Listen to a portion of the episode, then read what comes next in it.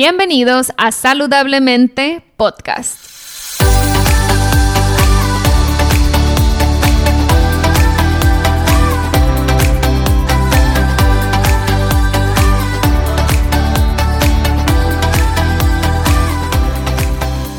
Mi nombre es Siria Velarde y soy Health Coach. Después de más de 10 años con problemas de salud derivados de una enfermedad autoinmune llamada Hashimoto's, finalmente pude recuperar mi salud. En mi recorrido entendí que la alimentación es una herramienta poderosísima para sanar el cuerpo, pero también entendí que no solo somos lo que comemos, sino también lo que pensamos y sentimos. En este podcast te compartiré en cada episodio las técnicas y herramientas que utilicé durante mi proceso de sanación. También buscaré traerte testimonios de personas inspiradoras que lograron cosas impresionantes en sus vidas. Sin más, empezamos. Hola, hola, bienvenidos a Saludablemente Podcast. En esta ocasión tengo a Sergio Hernández. Sergio, ¿cómo estás? Muy bien, muchas gracias, Siria. Este, pues aquí un honor estar contigo y pues como siempre es un placer este, estar con gente como tú en colaboración para eh, compartir tips, etcétera, de salud, estilo de vida saludable y en todo el mundo en el que nos movemos. Súper, súper. Y de hecho pensé en ti para este tema porque pues te he seguido en redes sociales y lo, lo platicas mucho, has tenido varias pláticas al respecto y pues me gustaría que quedara plasmada eh, o plasmado todo ese conocimiento en un episodio del podcast y que mucha gente se beneficie de lo que tú estás compartiendo. Primero, Sergio, me gustaría empezar por que la gente se familiarice un poquito contigo. Tú eh, estudiaste medicina y después te moviste, bueno, medicina convencional y te moviste al lado de la medicina funcional. ¿Cómo estuvo esa transición? Platícanos un poquito de ti. Sí, bueno, este, yo soy médico cirujano egresado de la Universidad de Anáhuac aquí de la Ciudad de México. Después de terminar la carrera de medicina, eh, me hice un, posgrado en eh, medicina estética y antienvejecimiento. De hecho, al principio de cuando empecé a hacer eh, medicina privada, hacíamos más que nada tratamientos estéticos, este, aplicación de mm, botox, rellenos faciales, este, aparatología, etcétera. Y así fue como inició, eh, digamos, mi consultorio privado. Ya metido en el, en el tema estético, en algún momento, en algún congreso de medicina estética, me llamó la atención algunas imágenes en donde veíamos cómo pacientes bajaban de manera importante de peso. Me llamó mucho la atención. Anunciaban algo acerca de la dieta cetogénica en este congreso mm. hace seis años. Eh, y pues con el equipo que apenas formábamos en ese entonces, que era eh, básicamente una cosmetóloga, una nutrióloga que es la doctora Liliana Fernández del Castillo, este, con la que he colaborado durante ya más de seis años. Y, yo estábamos ahí en, este Congreso de Medicina Estética y me llamó mucho la atención y le dije a Liliana, pues vamos a entrar a esta plática, vamos a ver de qué se trata. Toda la fisiología, mecanismo de acción de la dieta cetogénica nos llamó mucho la atención y ahí nos empezamos a meter eh, en tratamientos para disminución de peso principalmente con dieta cetogénica. Y em, esto lo hacíamos por medio de ciertos eh, productos con base en proteína, que no va a mencionar marcas, eh, pero hace seis años utilizábamos esa forma de hacer dieta cetogénica. Eh, la realidad es que nos empezó muy bien en la, en la consulta, empezamos a tener mucha gente para disminución de peso, pero después de ver varios pacientes que sometíamos a dieta cetogénica había cierto grupo, había un cierto grupo de pacientes que a pesar de una dieta cetogénica muy bien realizada, llevada con una buena suplementación, etcétera, como se deben de hacer las cosas, eh, había pacientes que no bajaban de peso, que tenían resistencia a la disminución de peso, y eso a mí me llamaba mucho la atención, ¿no? Porque había cierto grupo de pacientes que no respondían al tratamiento de manera tan efectiva o de plano no este, respondían al tratamiento y pues empezaba yo a analizar sus estudios de laboratorio y demás, porque pues, siempre era un requisito con nosotros tener estudios de laboratorio para poder iniciar una dieta cetogénica. Y debería de seguir siendo así, pero claro. Bueno, pero bueno, este, sabemos cómo son las cosas hoy en día.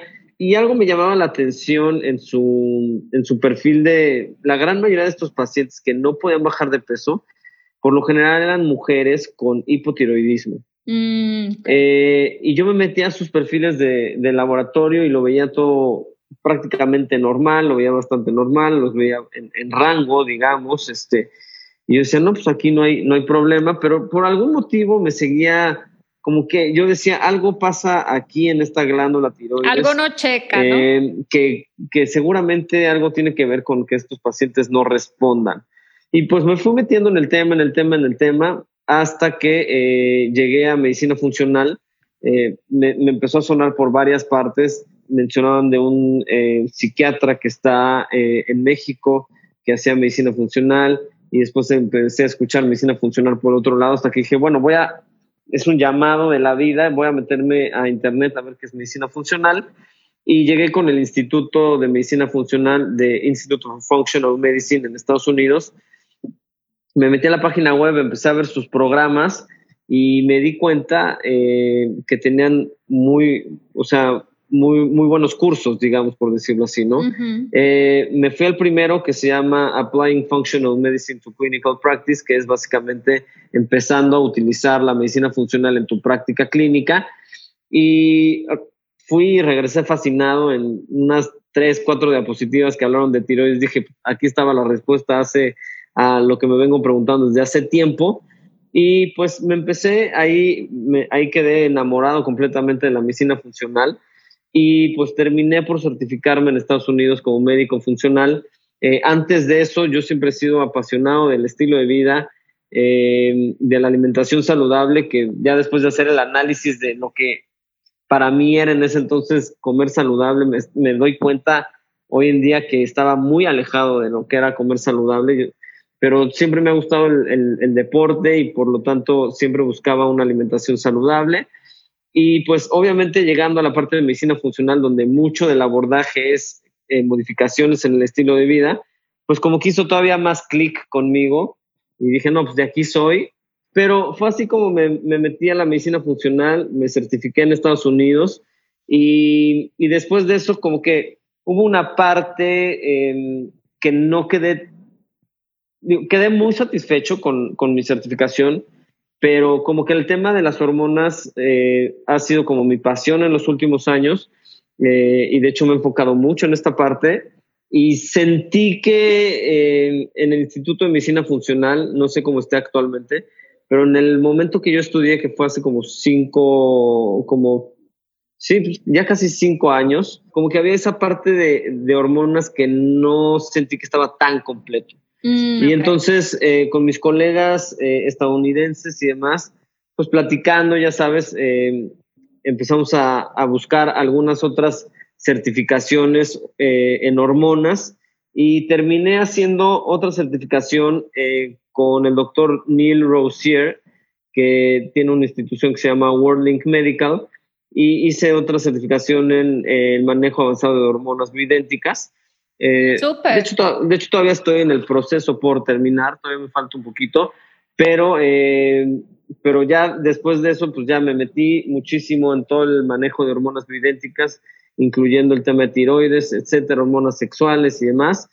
Y, y bueno, ahí estoy en el camino. Eh, en el futuro quiero hacer una maestría en, en, sexología o volverme sexólogo, básicamente. Me llama mucho la atención. Entonces, ese es el plan a los siguientes eh, tres, cinco años, porque he estado con mucha tarea y muchos eh, proyectos echando a andar varias cositas. Sí, te he visto. Sí, gracias a Dios todo va muy bien, gracias a la respuesta de todo el público y de gente como tú que, que nos ha apoyado en esta trayectoria. Y pues ese es el, el, digamos, como el caminito que quiero ir recorriendo y que la realidad es que quien me ha hecho llegar a este punto son mis propios pacientes. El buscar soluciones para mis pacientes es lo que me ha llevado a, estudiar más, a buscar más soluciones para ellos, integrar más conceptos para poderlos ayudar de manera eh, más global, como lo hacemos en medicina funcional, que sabemos que es eh, tratar al organismo completo como debe de ser y no simplemente órganos o exacto órganos o sistemas por separado y eh, pues esa es más o menos mi historia. Em, Qué fascinante. Yo no sabía tu recorrido, Sergio. Tengo que confesar que yo te conozco abordando temas de autoinmunidad. Ya cuando tú te habías certificado en medicina funcional fue cuando yo te conocí y me gustaba mucho tu trabajo, pero yo no sabía que habías empezado con medicina estética y todo este rollo. ¿Sigues con eso como complemento o de plano te fuiste del otro lado? Pues la verdad es que me siguen buscando de repente pacientes que en algún momento los atendí desde, desde este punto de vista. Eh, a la fecha sigo todavía con eso, eh, no me he podido zafar por más que... Hay cada vez más, demanda, ¿no?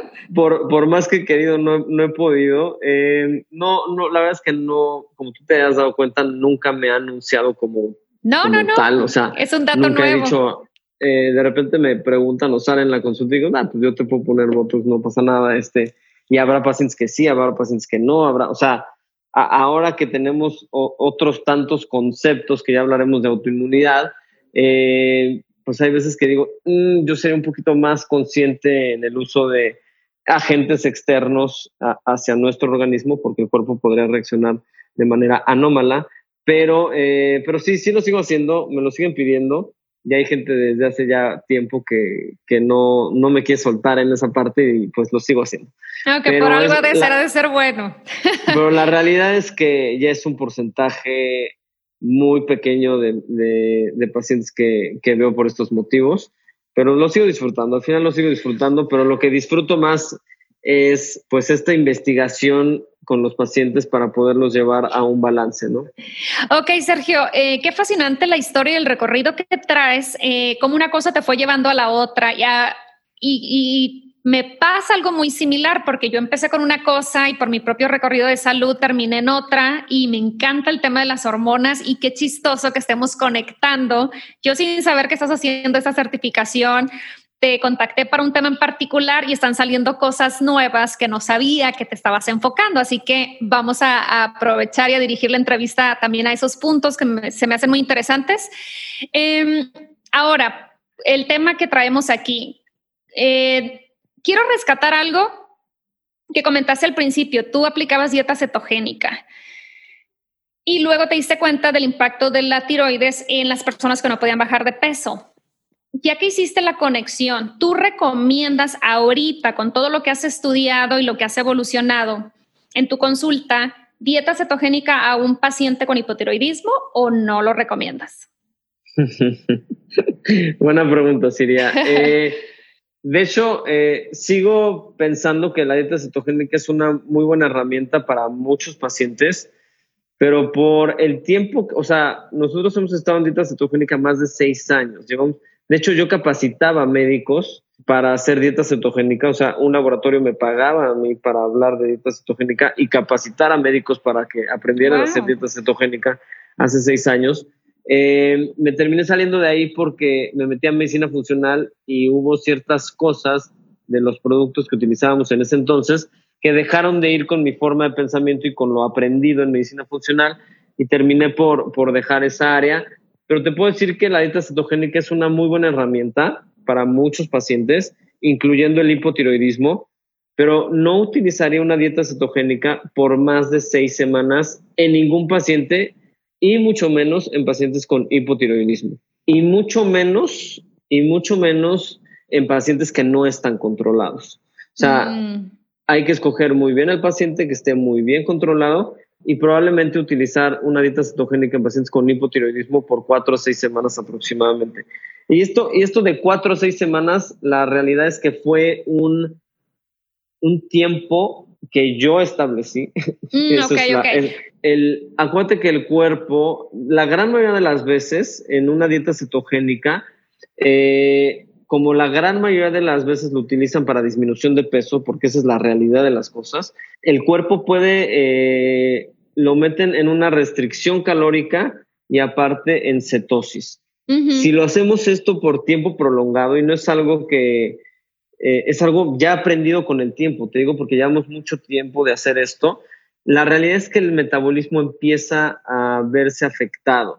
Eh, acuérdate que dentro de las hormonas tiroideas, vamos a empezar a hablar un poco de metabolismo, pero dentro de las hormonas tiroideas, para mí la glándula tiroides es la reina del metabolismo. Eh, controla nuestra temperatura, controla nuestra frecuencia cardíaca, el metabolismo de carbohidratos, proteínas, eh, grasas, nuestra función cerebral, o sea, la velocidad de pensamiento, eh, aprendizaje, memoria, o sea, en realidad la glándula tiroides para mí es la reina del metabolismo y por eso me empecé a enamorar mucho del estudio de esta glandulita. Pero recuerda que la, dentro, de la, dentro de la glándula tiroides hay eh, la producción de dos hormonas principalmente, T4 y T3. Eh, nuestro cuerpo genera alrededor del 95-90% de T4 y solamente un 5 a 7% de T3. Lo más importante es que la T4 tiene que ser convertida a T3 eh, en la periferia, o sea, hígado, riñón, cerebro, grasa, etcétera. Y esa conversión no se da de manera constante, depende de muchos factores, incluso genéticos. las enzimas encargadas de convertir de T4 a T3 es la desyodasa 1 y la desyodasa 2. La desyodasa 1 a la fecha yo no tengo ningún estudio que podamos hacer en nuestros pacientes, pero la desyodasa 2 ya la podemos medir en nuestros pacientes. De hecho, creo que soy de los pocos doctores que hace este tipo de estudio y te puedo decir, eh, uno, la literatura dice que la gran mayoría de los pacientes con hipotiroidismo tienen un defecto en la desyodasa 1 y eh, también la desyodasa 2. Yo que ya he medido la desyodasa 2 en muchos de nuestros pacientes con hipotiroidismo, te puedo decir que un porcentaje muy elevado, por arriba del 60%, tienen un defecto en la desyodasa 2. Esto mm. significa que muchos pacientes, desde el punto de vista genético, no convierten de manera eficiente de T4 a T3 y eso ya lo traen de nacimiento. Mm, si, aparte, si aparte le agregas que ciertas situaciones como es estrés, radiación, eh, infecciones, eh, inflamación crónica, etcétera, hacen que esa T4 en lugar de irse a T3 se convierta por medio de la desiodasa 3 hacia T3 reversa. Y la T3 reversa lo que hace es frenar el metabolismo. Y este proceso también, lo, también sucede con la restricción calórica. Mm, ok, porque es un estrés al final de cuentas, es una forma de eh, estrés. Es una forma de estrés y, y, digo, me eché todo este choro para llegar que, para decirles que las dietas, de, la restricción calórica y una dieta cetogénica que también mete al cuerpo en estrés, hace al mediano largo plazo que más hormona tiroidea se puede ir hacia T3 reversa y evidentemente terminamos por hacer lento nuestro metabolismo. No sé si te has topado algún, alguna vez con pacientes que se han sometido a dietas muy estrictas durante mucho tiempo y es un reto poderlos bajar de peso. se vuelve algo, se vuelve una pesadilla para el doctor, para la nutrióloga, mm. poderlos bajar de peso, mantenerlos un impuesto, porque el cuerpo se acostumbró a muy poquito y si los sacas de esa restricción calórica, y le empiezas a meter carbohidrato y le empiezas a modificar su distribución de macronutrientes, de repente pum, pum, empiezan a subir de peso porque ya están acostumbrados a esto, ¿me explico? Sí. Entonces, y ya, no digo que se afecte el metabolismo de manera permanente, pero después volverlo a despertar es todo un reto para los profesionales de salud. lo que he visto en personas que han llevado dieta cetogénica por tiempo prolongado es la pérdida del cabello y ahorita que comentas lo de la T3 reversa, pues puede estar muy asociado con ese tema, ¿no? De todos los síntomas de hipotiroidismo porque no se está convirtiendo la T4 a T3 y me ha tocado verlo específicamente con dieta cetogénica cuando la persona tiene mujer en este caso más de seis, ocho meses, un año llevando ese estilo de alimentación. Eso sí lo he notado. Sí, e, es, es yo creo que esos tiempos tan prolongados eh, no son, eh, o por lo menos yo no los recomiendo y no se los recomendaría a nadie, eh, utilizar estas estrategias en alimentación por tiempo prolongado. Soy partidario, Siria, de tener la alimentación lo más variada posible, lo más completa posible Tal vez algunos pacientes por sus condiciones, padecimiento, etcétera, tal vez eliminar algún alimento porque eh, pudiera poner en riesgo su salud, por así decirlo. Eh, pero eh, definitivamente mi objetivo sería que la gran mayoría de los pacientes pudieran consumir la mayor variedad de alimentos, obviamente de calidad, y eso les va a dar mucho mejor diversidad en su microbiota y esto al final se va a ver reflejado en, una, en un mejor estado de salud a nivel general y eh, en ciertos pacientes tal vez eh, para sacarlos del estado agudo, cual sea su enfermedad, probablemente utilizar ciertas estrategias nutricionales para sacarlos adelante y después intentar reincorporar la, mayor cantidad de alimentos que se pueda. Coincido contigo en que las dietas de eliminación, por ejemplo, son una herramienta muy útil, pero no son para toda la vida. Y hay gente que tiene tantos problemas digestivos que primero empieza eliminando un alimento, dos o dos grupos de alimentos, hasta que llegan a unas dietas tan limitadas y restrictivas que eso no tiene pues nada de saludable y al final de cuentas no, no se está atacando el problema de raíz. Simplemente estás sacando alimentos porque sientes que te caen mal pero realmente no te has puesto a revisar qué está pasando en tus intestinos, si hay disbiosis intestinal, si hay metales pesados y toda una gama de cosas que pueden estar sucediendo para que tengas esa dificultad digestiva. Entonces, eh, nada más quería recalcar eso porque es bien, bien importante no, no limitar tanto la dieta como dices. Ok, entonces... todos estos abordajes, Siria, en nutrición, los utilizamos en la clínica este, con todos los días, eh, dieta, dieta anticándida, dieta cetogénica, eh, dieta baja en carbohidratos, la variedad que tú quieras de estrategias nutricionales con un fin terapéutico, pero siempre las utilizamos eh, por, por, por, un, o sea, como, como estrategia, como tal, por un tiempo y después lo, lo, vamos modificando para el bien del paciente. Es importante mencionarte que imagínate, al igual que el ejercicio, si tú hicieras el mismo ejercicio todos los días, al principio dices, ay, eh, me duelen los músculos, ¿no? Y al segundo día todavía un poquito más del trabajo que hiciste. Pero si, te, si haces el mismo ejercicio durante mucho tiempo, va a llegar un momento en el que el cuerpo ya no siente un beneficio, ya no siente un cambio, ya está acostumbrado a eso digamos que se, se mantiene un poco ya, digamos, apagado. Se adapta, exacto. Tienes un proceso de adaptación. Lo mismo sucede con la alimentación. Yo creo que la alimentación también hay que hacerla eh, divertida, a veces cambiar, a veces regresar. Y de esta manera mantenemos al metabolismo despierto para que pueda metabolizar diferentes productos, etcétera, que al final terminan por darle un beneficio siempre y cuando eh, eh, elijamos alimentos de calidad porque evidentemente nos podemos ir hacia el otro lado y dañar al organismo con alimentos que no son de calidad. Pero yo creo que esta manera de, de jugar, por así decirlo, con nuestra alimentación hace que nuestro cuerpo esté despierto. Súper, súper, ok.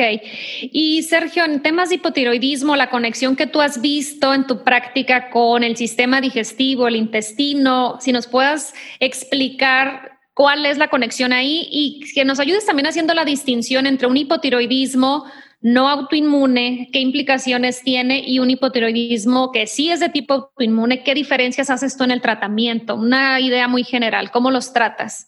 Sí, mira, dentro del hipotiroidismo, bueno, tenemos eh, que el hipotiroidismo, eh, lo más frecuente es que tengamos un hipotiroidismo primario. Eso significa que la afección principal está en nuestra glándula tiroides. Después podemos tener un hipotiroidismo secundario, que la afección viene eh, de hipófisis y después podemos tener un hipotiroidismo terciario, que el, eh, la afección podría venir desde hipotálamo por todo este eje hipotálamo, hipófisis, eh, hormonas eh, tiroideas, que es un eje que tiene que estar intacto para poder hacer esta formación de hormona tiroidea. Lo más común es que tengamos un hipotiroidismo primario, repito, que es cuando la afección está en la glándula tiroides. Cuando es secundario y terciario, la verdad es que es mucho eh, menos frecuente.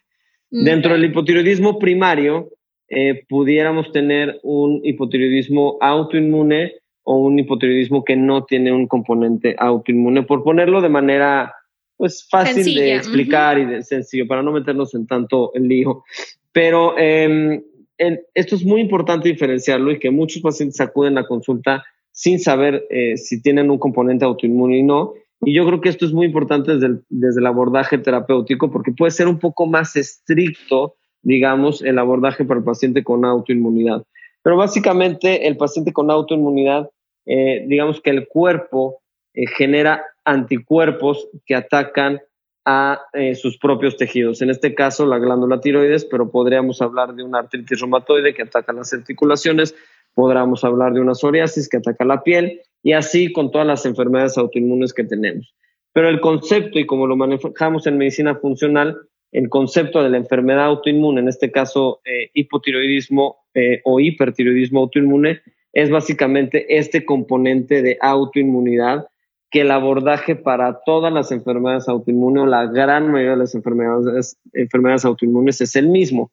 Y ahí eh, vale la pena hablar un poco de intestino. Voy a, desglosar todo, lo, todo el, digamos, el origen de la enfermedad autoinmune y después vamos a ligar un poquito de, eh, del paciente que no tiene autoinmunidad, también un poquito con el intestino, que lo vemos con mucha frecuencia. Entonces, eh, los expertos en autoinmunidad mencionan que tenemos que tener tres características eh, principales para empezar con una enfermedad autoinmune. Y esto lo mencionan investigadores como es el doctor Alessio Fasano, que está muy metido en la enfermedad autoinmune, especialmente enfermedad celíaca, y muchos otros autores eh, que han dedicado gran parte de su práctica médica a la enfermedad autoinmune. dentro de estas tres características principales que debe de tener un paciente con enfermedad autoinmune, número uno es que tenga una predisposición genética. Esto significa que algún eh, familiar eh, tiene o tuvo, en caso de haber fallecido, alguna enfermedad autoinmune. No forzosamente hipotiroidismo autoinmune, pero pudo haber tenido otra enfermedad autoinmune. Número dos, que tenga un desencadenante o un agravante de la enfermedad. Y, por último, que tenga un síndrome de intestino permeable o leaky gut. Y eh, ahí vamos a empezar con el detalle. Entonces, ¿cuáles son los factores que hacen que nuestro intestino se vea afectado para que podamos empezar con esta eh, intestino permeable o síndrome intestino permeable o leaky gut, que ya está, ya se menciona de esa manera en la literatura? Bueno, pues número uno tenemos que tener, eh, el número uno es la alimentación. Entonces, hay muchos alimentos que pueden ser eh, agresivos para muchos pacientes eh, con autoinmunidad, dentro de los que yo pongo, digamos, que los que más pueden afectar a los pacientes con autoinmunidad o más reacción inflamatoria o em, que pueden ser más inmunogénicos, por así decirlo, es eh, el gluten, el lácteo, los lácteos y la soya. Tal vez esos tres diría que son los, el top tres de alimentos que pueden generar eh, inflamación en nuestro cuerpo. Y tal vez yo agregaría un cuarto, que es el huevo, porque con el tiempo, con el tiempo que llevo haciendo medicina funcional, en realidad he visto que el retirar por un tiempo el huevo de la dieta he mejorado, he, quitado diarreas, he mejorado enfermedades autoinmunes de manera muy importante, eh, migrañas, etcétera, etcétera, etcétera. Entonces yo tal vez agregaría el huevo en esos em, cuatro más sospechosos, pero eh, muchos autores mencionan, como tú seguramente lo has eh, leído, etcétera, que una dieta paleo modificada es eh, un abordaje en alimentación que ayuda mucho a los pacientes con autoinmunidad. Yo ya lo he practicado en la consulta y la verdad es que funciona de manera muy importante, pero también volvería a lo mismo. Si puedo no manejarlo de manera crónica, creo que es mucho mejor para nuestros pacientes, con todo respeto a muchos expertos en autoinmunidad que mantienen a sus pacientes en una dieta paleo modificada casi casi forever and ever. Muy respetable. En ese tema yo también lo quiero resaltar, Sergio, porque una cosa es verlo en la literatura y otra cosa es verlo en la práctica. Puede generar mucha ansiedad y estrés las dietas muy restrictivas, yo también soy partidaria más bien de una, el protocolo autoinmune paleo tiene muy, muy buenas aplicaciones, pero no es algo que se debe de mantener por mucho tiempo porque sí es, es restrictiva.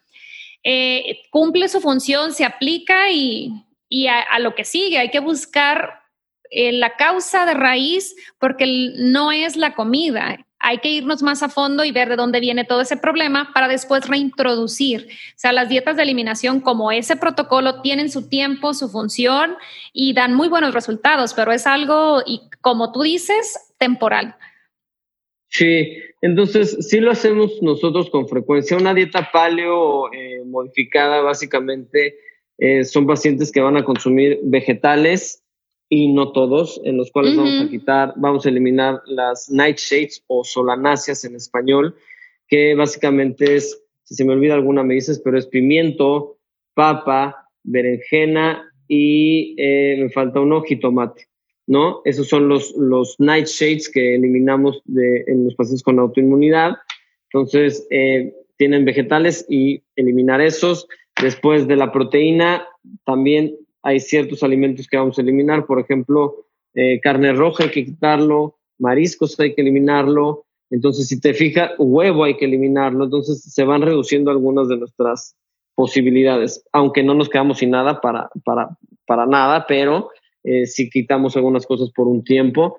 Después, dentro de las grasas, pues tenemos todas, pero, eh, por ejemplo, en el paciente con autoinmunidad, con hipotiroidismo autoinmune, con hipertiroidismo eh, autoinmune, la nuez de la India puede ser un problema, la almendra puede ser un problema y la nuez de Brasil podría ser un problema. Entonces, o esto es lo que muestran los, eh, los artículos científicos.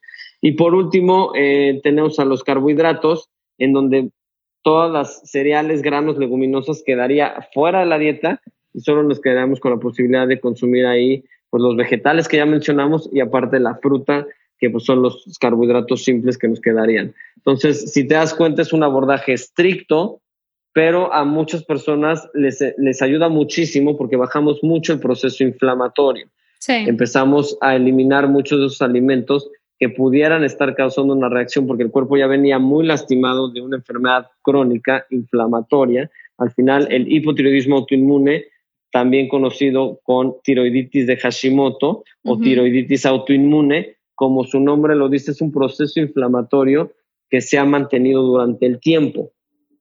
Entonces, al nosotros eh, hacer este abordaje en la alimentación, podemos bajar de manera muy importante ese proceso de inflamación. Por eso lo utilizamos y yo te diría, como, y lo quiero recalcar como bien dijiste, es utilizarlo por seis semanas, cuatro semanas y empezar a investigar qué más está sucediendo con este paciente. Yo todo lo hago de, al principio, hago la investigación completa desde un inicio para ver qué otros factores tenemos que abordar en, lugar de simplemente empezar con la dieta y se acabó. ¿no? Hay veces que digo, mira, para que no te hartes de la dieta, vamos a hacer esta investigación y vamos buscando qué otras causas pueden estar eh, afectando esta condición. Pero bueno, ya mencionamos el número uno en autoinmunidad, que es alimentos.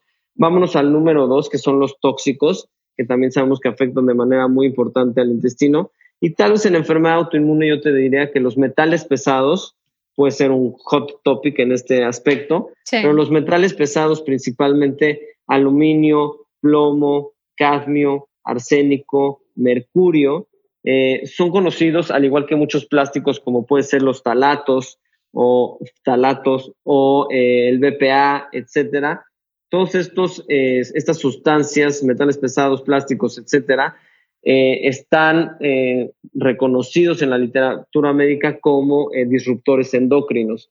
Esto quiere decir que afectan el funcionamiento de nuestras hormonas.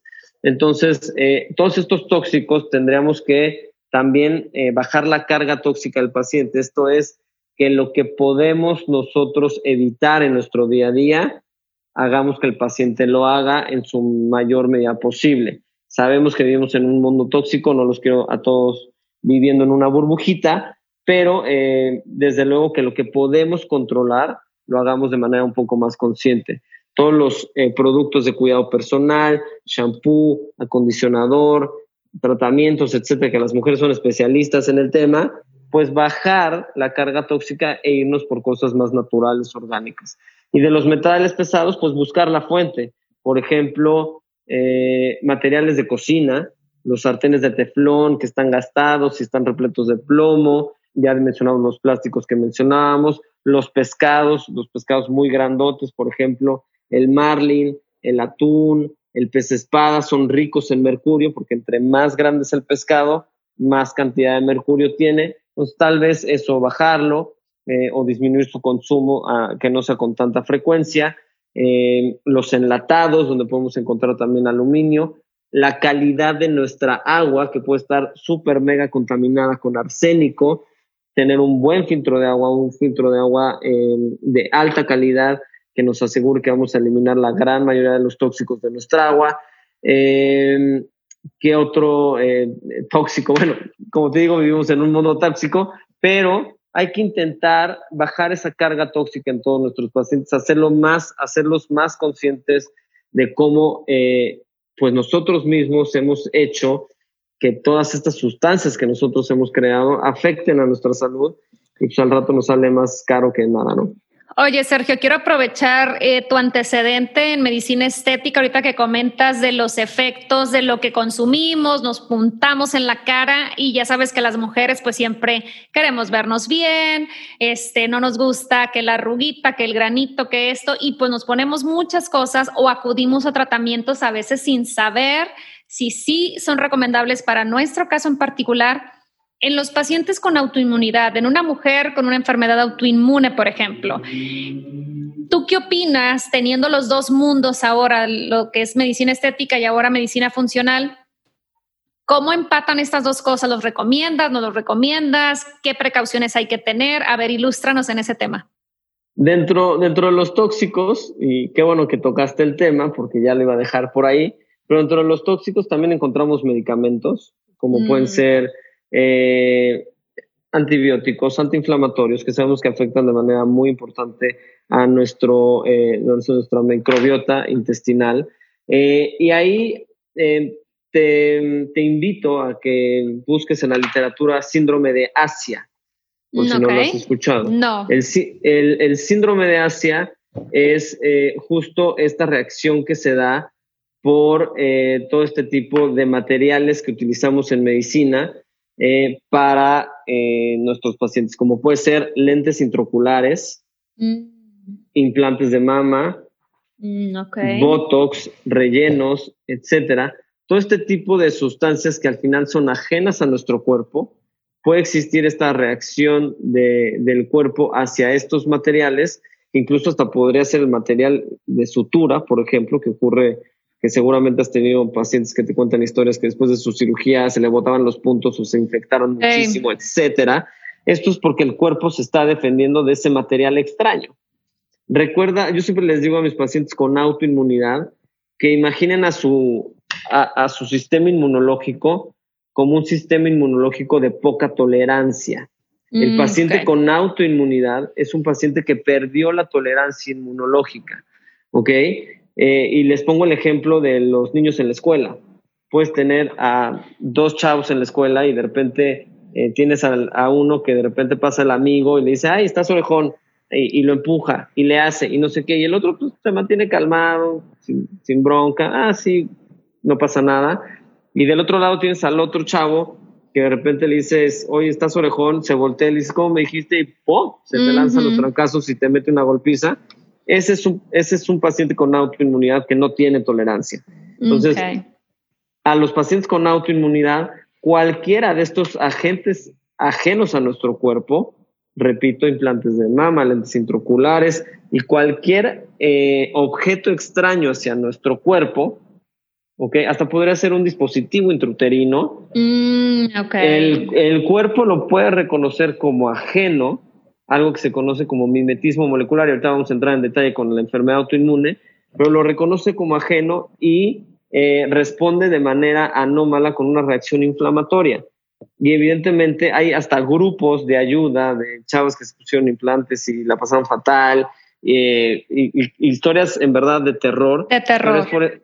entonces te invito muchísimo a que leas acerca de este síndrome de Asia que nos habla de toda esta reacción hacia estos tipos de materiales. Pueden ser también las placas de titanio en las cirugías de trauma y ortopedia, por ejemplo, cuando nos fracturamos, etcétera, todas las placas, tornillos, ya que hicieron su función, vale mucho la pena en algún momento intentar retirarlas. Hay veces que, mm. por, por, ejemplo, un, este, una prótesis de cadera, pues bueno, es complicado. Ya no se puede. Sí, pero eh, cuando fue una fractura y nos pusieron una plaquita o algunos tornillos, si podemos eliminarla, mucho mejor. Y además, los síntomas relacionados a este síndrome de Asia pueden ser tan vagos como la fatiga, eh, insomnio, eh, dolores musculares, o sea, mialgias, o sea, síntomas que a veces son tan vagos y que la gente se vive de doctor en doctor, en doctor, en doctor.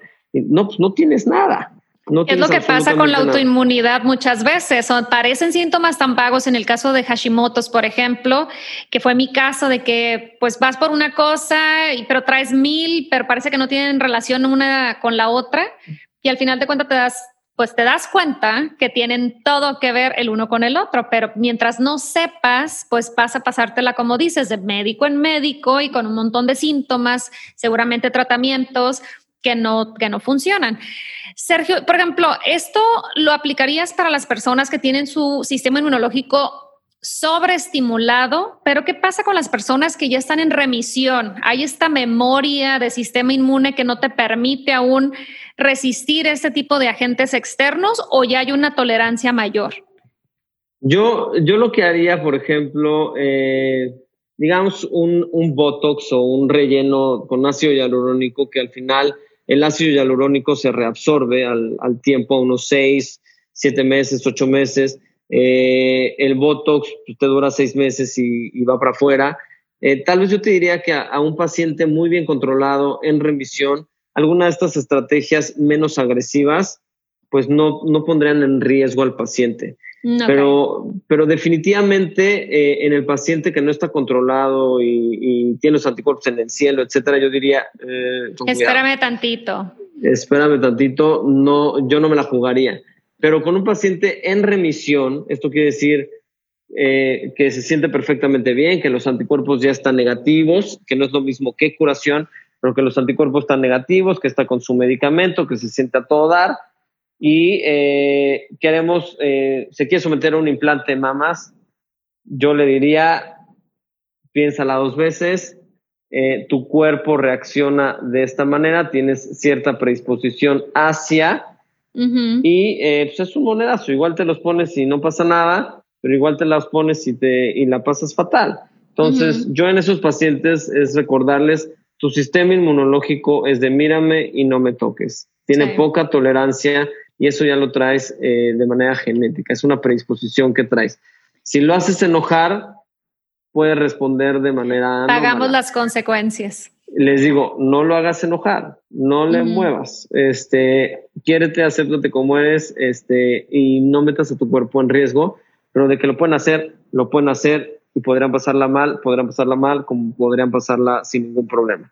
Eh, hay veces que, que los síntomas no se dan de manera inmediata, Mm. sino pueden pasar años después de que se pusieron eh, los implantes y después de años empezar con síntomas tan vagos como los que mencionamos anteriormente.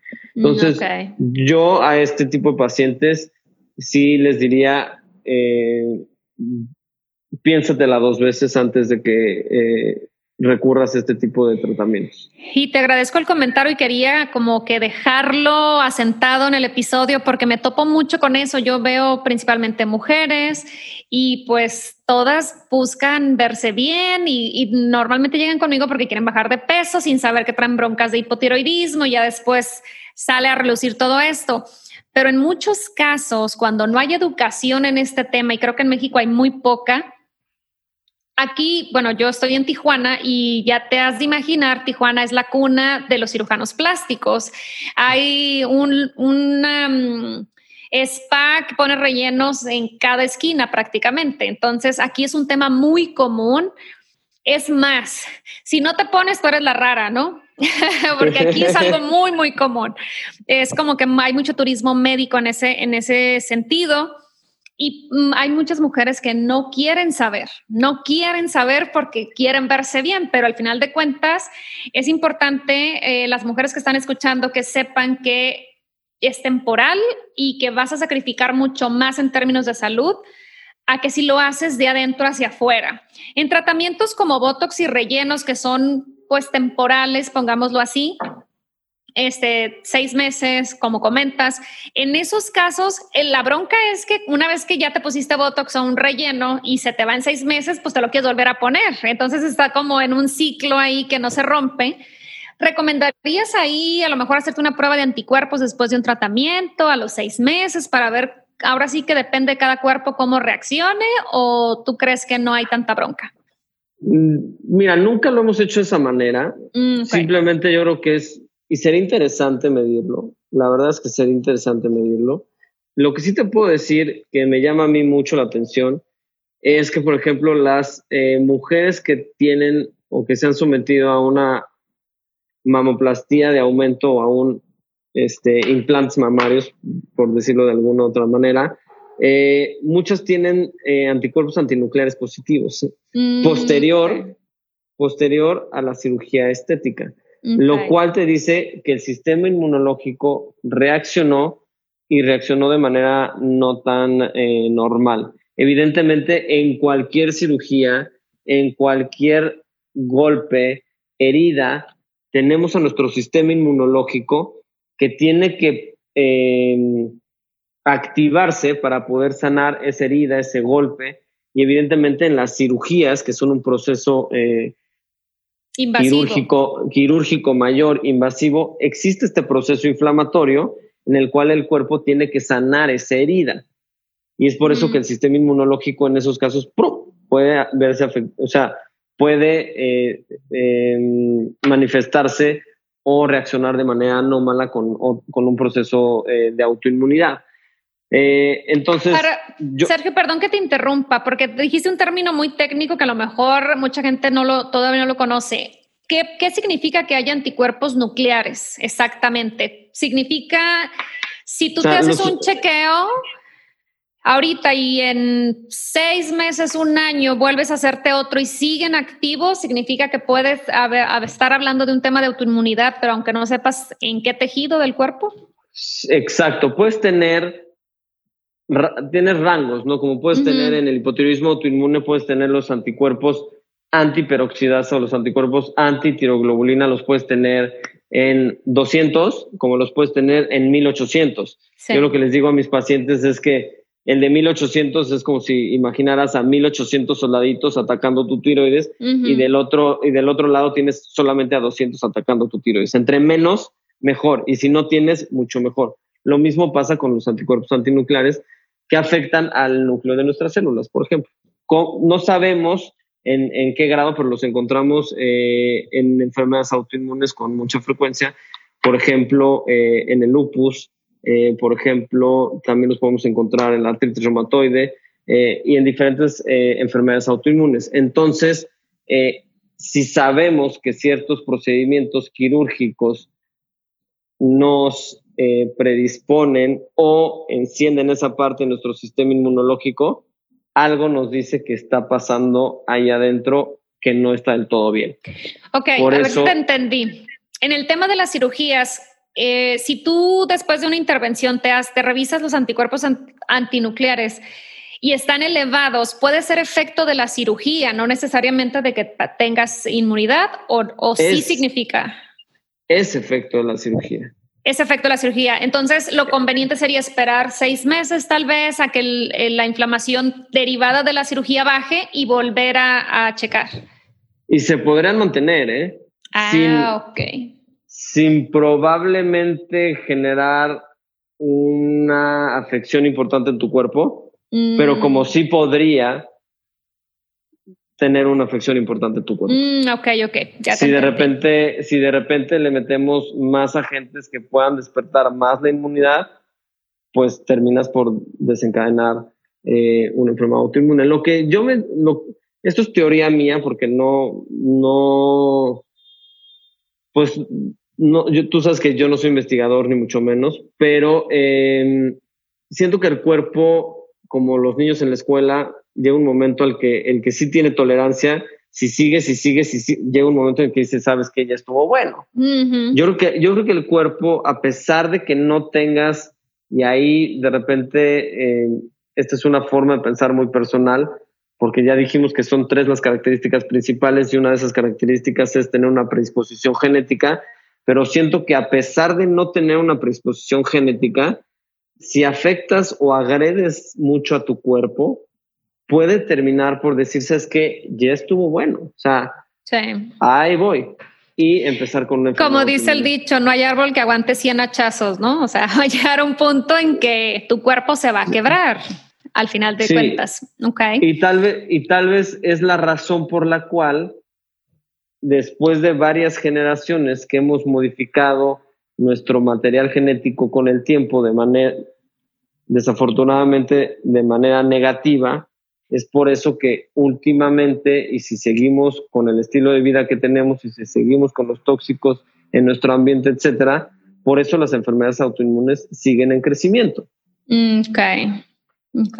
Pero repito, no soy investigador, no me dedico a esta parte, simplemente es... Atando cabos. Sí, o sea, el cuerpo tiene un cierto límite. Como, el que, como, el, como el que carga pesas y carga muchísimo y carga, descarga, cada vez carga más y ya llega un punto en el que pues, ya no se siente tan cómodo y ya hasta le molesta, pero sigue cargando más hasta que se fractura o se, este, tiene alguna tendinitis, etcétera, es por meter en estrés al cuerpo. Demasiado. Y ahorita, eh, Sergio, no quiero que se me pase. Ahorita comentábamos que la dieta cetogénica por tiempos prolongados puede ser mucho estrés en el cuerpo, sobre todo para un paciente con hipotiroidismo. Ayuno intermitente. ¿Qué opinas? ¿El mismo caso? ¿Es otra forma de estrés? El mismo caso. Ok. El, el mismo, el mismo, el mismo caso. Sí, es importante. Es importante que son técnicas muy buenas para ciertas personas con ciertos objetivos, pero el problema a veces, ahorita que decías con la dieta cetogénica, que a veces no se hace de forma adecuada, es porque se vuelven modas, ¿no? Y el problema con las modas es que no siempre están bien informadas. Depende, ahora se vuelve un teléfono descompuesto. Y ya para cuando llegan al usuario final, ya le llegó con mil chismes y el agregadito de la vecina y de la amiga y ahí es donde se vienen las broncas. Ayuno intermitente es una herramienta muy buena, pero eh, puede provocar también desbalances hormonales y también hablo por experiencia, sobre todo si no conoces eh, si tienes un problema tiroideo, eh, cómo está tu sistema inmunológico, si tú ya estás cargando con demasiado estrés, pues le estás metiendo aún más estrés a tu cuerpo. Sergio. Y, de, igual manera, cuánto tiempo, etcétera. O sea, la duración, hay, muchos factores. Excelente. Sergio, pues sé que es tarde ya para ti, te levantas temprano mañana. No sé, no sé qué hora es. Voy a, terminar nada más por la. Sí, sí, claro. Para que no quede ahí. a medias. A medias, pero ya mencionamos alimentación, nos metimos ya en tóxicos un poquito más a profundidad. Después las infecciones son otra muy importante infecciones eh, bacterianas, virales, eh, parasitarias, eh, hongos, por ejemplo, cándida, el sobrecrecimiento de cándida, que vemos con mucha frecuencia en los pacientes, puede ser sobrecrecimiento de cándida o puede ser toxicidad por moho, que también mm, se ve con mucha frecuencia. Em, esas infecciones también afectan de manera importante el intestino y también ese es otro pensamiento muy personal, pienso que no forzosamente debería de, empezar por una enfermedad, eh, bueno, por una afección intestinal, sino que pudiera también empezar en una vía aérea superior, por ejemplo, alguna infección, pongamos de ejemplo el COVID, ¿no? Mm, Ahorita que tenemos. Eh, imagínate una persona que tiene una infección por COVID y que posterior a la infección por COVID empezar con enfermedad autoinmune, puede ser una infección mm, grave que despierta el sistema inmunológico y el cuerpo podría llegar a reaccionar. Puede ser la cereza en el pastel, ¿no, Sergio? Sí, traer como ya lo venía arrastrando y de repente es el desencadenante o agravante 100%. Entonces, esas en cuanto a infecciones, eh, hay que revisarlas. El estrés es otra muy importante que afecta al intestino y que es un factor muy importante en la enfermedad autoinmune. Yo te diría que tal vez muchos traían ahí los anticuerpos positivos, pero no tenían tantos síntomas y de repente se les muere un, familiar cercano o eh, se divorcian o tienen un estrés muy importante, un accidente muy importante y ¡pum! Empieza con la enfermedad autoinmune. Exacto, lo, vemos con mucha frecuencia, lo he visto yo con mucha frecuencia en la consulta. Y por último, sí me gustaría mencionar al embarazo, que obviamente no, no, estoy, no estoy promoviendo el que las chavas no se embaracen si tienen riesgo, pero definitivamente tú bien sabes que muchas personas con hipotiroidismo autoinmune, muchas chavas, porque se, se ve con mayor frecuencia en mujeres, no quiere decir que en los hombres no exista, pero lo vemos más en mujeres. Eh, muchas debutan con enfermedad autoinmune, eh, hipotiroidismo autoinmune durante el embarazo o en el posparto o poscesárea. Entonces, eh, ese también me gustaría mencionarlo. ¿Y cómo es que todos estos factores, que son los principales en los que nos tendríamos que enfocar a nuestro paciente para que empiece a sanar desde la raíz, es que todos estos factores lo que, lo que hicieron y probablemente siguen haciendo con nuestro paciente si es que no los ha eh, corregido, es que el intestino es una, eh, digamos, es una sola capa de células, una unida a otras por una serie de proteínas que se conocen como tight junctions, que puedes encontrar a la sonulina, a la ocludina, etcétera, que hacen que ese intestino se, se mantenga herméticamente sellado. Y esta es básicamente la conexión entre nuestro interior, en nuestro verdadero interior y nuestro exterior. Todo lo que consumimos en alimentos, etcétera, tiene que pasar por ese intestino para, si tenemos un buen proceso digestivo, que esas pequeñas partículas excelentemente bien digeridas puedan ser absorbidas por nuestro intestino y ese intestino herméticamente sellado solo va a dejar pasar al interior de nuestro organismo o solo vamos a absorber esas pequeñas partículas eh, que son las que van a terminar por filtrar o absorberse a nuestro organismo para nutrir a nuestro organismo. Pero ¿qué sucede cuando por todos estos eh, factores que mencionamos, alimentos, tóxicos, infecciones, estrés, empezamos a afectar a nuestra microbiota intestinal y como resultado podemos empezar a afectar la pared intestinal y esta unión que está estrechamente cerrada se empieza a separar. Eso es lo que se conoce como un leaky gut o un síndrome de intestino permeable. ¿Qué sucede ahí? Partículas mal digeridas de, nuestro, de nuestra alimentación, o sea, proteínas que se mantienen eh, mal digeridas, etcétera, ahí sí pueden filtrar. Eh, también pueden filtrar eh, microorganismos, también pueden filtrar los metales pesados y todos estos tóxicos que hablamos y entran al interior de nuestro organismo y el cuerpo, por ejemplo, el gluten, que tanto se habla del gluten, que es la proteína del trigo, el cuerpo ve esa proteína y dice, esta proteína no es, no es de aquí, no es nuestra. Y empieza a generar un anticuerpo contra esa proteína. ¿Qué sucede cuando empezamos? Imagínate que está la batalla ahí de este paciente que tiene predisposición a la autoinmunidad y de repente ocurre algo que se conoce como mimetismo molecular.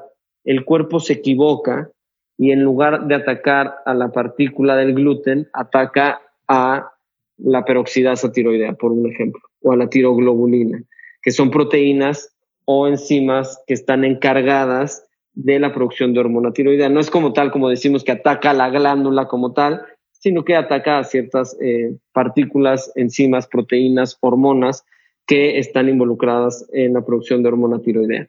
Eh, porque sabes que tienes anticuerpos antiperoxidasa, antitiroglobulina, pero también tienes anticuerpos anti-TSH y también tienes anticuerpos anti-T4 y también anti-T3, etcétera. Entonces, es por esta falla inmunológica que el cuerpo se equivoca y empieza a atacar al propio, a nuestras propias partículas. Y es así como empieza el proceso de autoinmunidad. ¿Qué tenemos que hacer? Detener todos estos factores que ya mencionamos y empezar a sanar la pared intestinal, repoblar a nuestro eh, intestino de microorganismos buenos y eh, básicamente con esta teoría empezaríamos a bajar ese proceso inflamatorio de nuestro paciente con enfermedad autoinmune de manera pues más integral y desde la raíz. Entonces, nada más quería terminar con esta explicación para que no se quedara ahí en el aire. Pero es no, te lo agradezco la teoría eh, que, que, tienen, que tienen muchos investigadores y que se describen muchos artículos acerca de este inicio de, de, las enfermedades autoinmunes en general y no es la excepción en el hipo o hipertiroidismo autoinmune. Eh, Sergio, ¿dónde te puede encontrar la gente? ¿Cómo eh, ahonda más en estos temas? ¿Dónde publicas toda esta información que nos acabas de compartir? Bueno, eh, a mí la verdad es que me encuentran muy fácil. Eh, me, buscan por mi nombre completo, me pueden poner DR de doctor, DR Sergio Hernández Gutiérrez y estoy en todas las redes sociales, Instagram, Facebook, YouTube, etcétera. Eh, digamos que mi, mi nombre comercial estoy como mi doctor funcional, arroba mi doctor funcional. También estoy ahí en todos lados. Tengo publicaciones de todo tipo, como tú bien sabes. Y eh, para consulta me encuentran en el Centro de Nutrición y Medicina Funcional, que es una clínica de la cual soy eh, director y fundador. Eh, la clínica está en la Ciudad de México. La, también la pueden encontrar en, en nuestra página web, Centro de Nutrición y Medicina Funcional. Y los teléfonos de la clínica son el 55 6269 6664 y el mismo pero con terminación 65. Y pues la verdad es que es una persona eh, bastante accesible. Si alguien tuviera alguna duda, pregunta, se las puedo contestar por mensaje directo por, por Instagram, que es tal vez lo que, ah, de lo que más estoy pegado. Si veo que es materia de consulta, pues les digo, sabes que mejor saca consulta, pero son cosas sencillas que no me quitan nada más que ser buena onda y contestar. Eh, estoy ahí para ustedes. Y, bueno, este, Siria, muchas gracias por la entrevista, gracias por invitarme a tu podcast. Espero que, que te vaya súper bien en este proyecto. Mil gracias. empezando. Y pues ya sabes que cualquier otro tema en el cual me defienda bien, con mucho gusto. No, este, creo que hay muchos temas, Sergio. Seguramente te voy a dar lata otra vez. Con mucho gusto puedo estar aquí colaborando contigo. Para mí es un placer este, dedicar un tiempo para, para todas las personas que necesiten de, de mi apoyo, de mi ayuda o de colaboraciones. Sí, te lo este, agradezco muchísimo. Estoy segura que esta información le va a servir muchísimo a las personas que escuchan. Mil gracias, Sergio, por tu tiempo. Eh, Duda, ¿das consultas a foráneos? Sí, lo que más me gusta definitivamente es dar las consultas presenciales. Tal vez es lo que más disfruto, pero pues las necesidades eh, de la gente han crecido con este tipo de abordaje más integral, eh, más hacia la raíz, etcétera. Y sí, la realidad es que hoy, hoy día este, tenemos gente de Cancún, tenemos gente de Morelia, tenemos gente incluso eh, de Panamá. Entonces, la realidad es que sí damos consulta a distancia. Hay veces que hago que vengan a la consulta por algún tema en específico. Okay pero si podemos resolver a distancia, lo, lo hacemos. Y eh, si me puedo ayudar con algún médico eh, de, su país, de su país o región, o como tú bien dices, local, pues a mí me deja un poquito más tranquilo para saber ciertos datos, ¿no? Que de repente necesitamos saber. Pero sí, sí doy consultas a distancia, las hacemos vía WhatsApp, que para mí es lo más cómodo. y, y, listo. Eh, ahí, ah. Las citas se sacan en el mismo número Ok. Y, nada más, ¿vale? Excelente. Por si alguien de acá que no está en Ciudad de México te quiere contactar, que sepa que haya opción. Segurísimo, Cine. Va, va que va, Sergio, pues te dejo descansar. Mil gracias y seguramente te doy lata más adelante con otro tema.